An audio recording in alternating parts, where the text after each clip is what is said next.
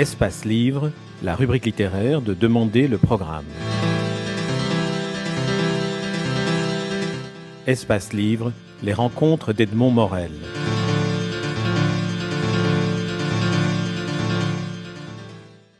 Pierre Péan, vous publiez aux éditions Fayard Le Monde selon K, avec un K point euh, qui est l'initiale de Bernard Kouchner, euh, French Doctor, dont vous tracez un, portrait qui casse l'icône. J'aimerais qu'on parle un peu de ce qu'apporte un livre par rapport à la médiatisation qui finalement entourait euh, un personnage comme Bernard Kouchner. J'ai le sentiment que vous avez restitué au livre sa fonction d'instrument d'investigation, de connaissance, de pédagogie et surtout de mise en contexte oui, effectivement, c'est investigation, mais aussi mise en perspective. Euh, vous avez prononcé le mot tout à l'heure, c'est le mot médiatisation. C'est un personnage qui est complètement construit sur la médiatisation. Et donc, on pourrait dire, on pourrait parler d'un personnage totalement moderne. Euh, je pense, il n'y a pas beaucoup d'hommes politiques comme ça qui, qui, qui en fait, euh, construit sur le 20 heures, hein, le, passage au 20 heures. Et donc, ça veut dire euh, donc entrer dans, dans l'intérieur des foyers français. Et donc, il n'a pas besoin de passer par la case élection hein, pour pouvoir faire de la politique. Ce sont les sondages euh, qui, euh, euh, ont fait de lui personnage extraordinairement connu, l'homme politique français le plus populaire.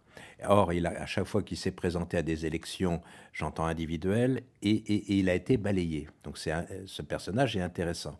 Et donc, moi, ce qui m'a intéressé, c'est de, voir comment ce personnage a, construit sa propre histoire, connaissant bien justement comment fonctionnent les médias, par la simplification, par la provocation, hein, par des phrases euh, euh, simples qui peuvent être entendues par tous dans un journal télévisé, qui un interview dure 2, 3, 4 minutes, et il s'est construit comme ça une histoire.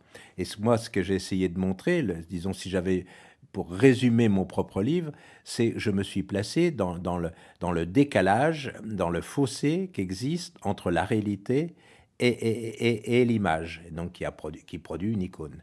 Et, donc, euh, et, on s'aperçoit, on peut, on, peut, on peut prendre de, très très nombreux exemples, et je commence mon, mon livre, à part le, ma motivation, j'explique pourquoi je fais ce livre, mais dès, dès que je rentre dans le sujet, j'explique que son expérience au Biafra, euh, eh bien, qui est la matrice de sa propre histoire, eh bien, cette matrice-là, tel qu'il la raconte n'a rien à voir avec la réalité. Et donc, et, ce que j'ai essayé, j'ai pas fait tout, tout, tout ce qu'il a fait, parce que Dieu sait s'il a fait beaucoup de choses. Je prends un certain nombre d'exemples pour, pour toujours montrer cette différence. Et qu'est-ce que, qu'est-ce, il en ressort quoi? C'est-à-dire que, donc, ayant toujours en tête l'image, l'image chez le French Doctor, donc blouse blanche qui se projette euh, partout dans le monde où il y a de la misère, où il y a, de la, où il y a des conflits. Il risque sa vie avec sa blouse blanche, donc pour soulager. Et, je montre que cette, derrière, au-dessus de cette blouse blanche, en réalité, il y a un treillis militaire et qu'il est toujours prêt à, envoyer les bombardiers parce qu'il a une vision. Euh, de la même façon qu'il il a réussi à créer une image simplifiée de lui-même, lui-même a une vision tout à fait simplifiée, caricaturale du monde. Et, donc partout où il y a un conflit, par définition, il doit y aller puisqu'il y a un conflit, mais lui, avec une mécanique compassionnelle, il, sait, lui, où sont les, les, victimes et les bourreaux, toujours, et il prend parti pour les victimes, il simplifie. Et, il a pour, y arriver et pour entraîner les médias, il utilise un mot de façon euh, euh, terrible, parce que c'est le mot le plus fort qui existe, c'est le mot génocide. Et donc c'est vrai qu'on ne peut plus parler quand il y a le mot génocide. C'est impossible, parce que si vous, si vous parlez contre, vous vous retrouvez avec des qualificatifs qui sont insupportables, négationnistes, révisionnistes, etc. Et lui, il trouve des génocides partout. Hein, dès, sa première expérience au Biafra, il estimait qu'il y avait un génocide des Ibo. Et qu'est-ce que je raconte Ce n'est pas moi qui l'ai trouvé, hein, mais il y a un livre qui avait été formidable, mais qui n'avait pas eu de succès, euh, qui était la biographie de Médecins sans frontières, où l'auteur, Anne Vallès, raconte dans le détail comment, en fait, le mot génocide, il a été créé par les services secrets français et lui-même a utilisé donc ce mot génocide pour populariser euh, son, action. Euh, et donc il n'y a jamais eu, aujourd'hui on le sait, il n'y a jamais eu de génocide des Ibo. Hein. c'était, une, affaire politique qui était pour justifier l'intervention française. De la même façon, dès cette époque-là, il considère que c'est ça qui est à l'origine de, lui-même a créé MSF. Non, il n'a pas créé MSF. Il a été plusieurs, il a participé un tout petit peu. De la même façon, c'est pas lui qui a créé la charte de MSF et il dit que c'est lui qui a la charte. Autrement dit, c'est son rapport à la vérité, son rapport à sa propre histoire que j'essaie de, que j'essaie bah, de corriger au minimum. Alors, c'est évidemment un exercice difficile parce que le livre, justement, entre dans le détail, donne des références, cite des, références euh, bibliographiques, des articles, des interviews où vous êtes référé.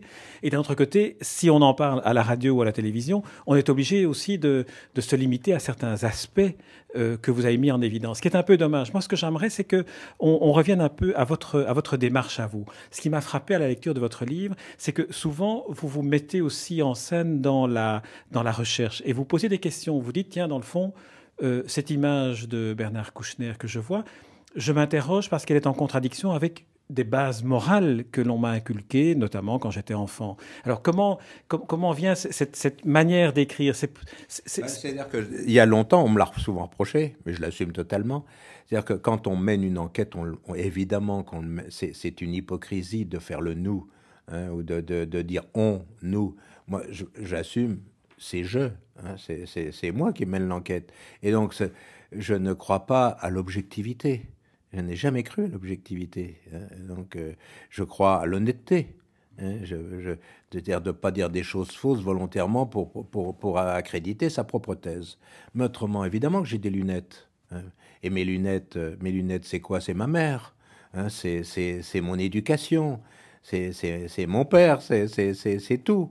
Et donc, c'est mes conceptions politiques. C'est tout. Donc, euh, je donc je dis le je et quand j'ai une réaction personnelle, je ne la dissimule pas derrière autrui, je la mets. Effectivement, qu'est-ce que je dis? Là, vous prenez un exemple dès les premières pages je n'avais pas de sympathie avant même de que je commence une enquête sur Kouchner, parce que c'était son côté médiatique. J'aime pas beaucoup les gens qui se mettent toujours, toujours euh, derrière l'objectif, euh, devant l'objectif, pardon. Et, donc, euh, moi, j'ai été éduqué, une éducation provinciale, ou, catholique, où il faut surtout pas se mettre en valeur, faut rester à sa place, faut pas faire l'intéressant, enfin tout ça. Et donc, par disons, nature, par essence, euh, le personnage de Kouchner ne m'était pas très sympathique. Mais ça, ne motivait pas un livre, par contre. Et donc j'explique pourquoi j'ai décidé de faire ce livre. C'est parce que c'est quelque chose, et là encore très personnel. Donc je ne m'en cache pas, j'avance pas masqué dans cette histoire-là. Comme j'emploie le je, je dis bah je j'ai été choqué par, par les, les euh, comment Kouchner a euh, pris en main le dossier du Rwanda. Hein, donc, euh, et pourquoi? Bah, bah, Tout simplement que j'ai estimé que euh, quand on est ministre de la République française, on tient compte de ce que dit la justice française.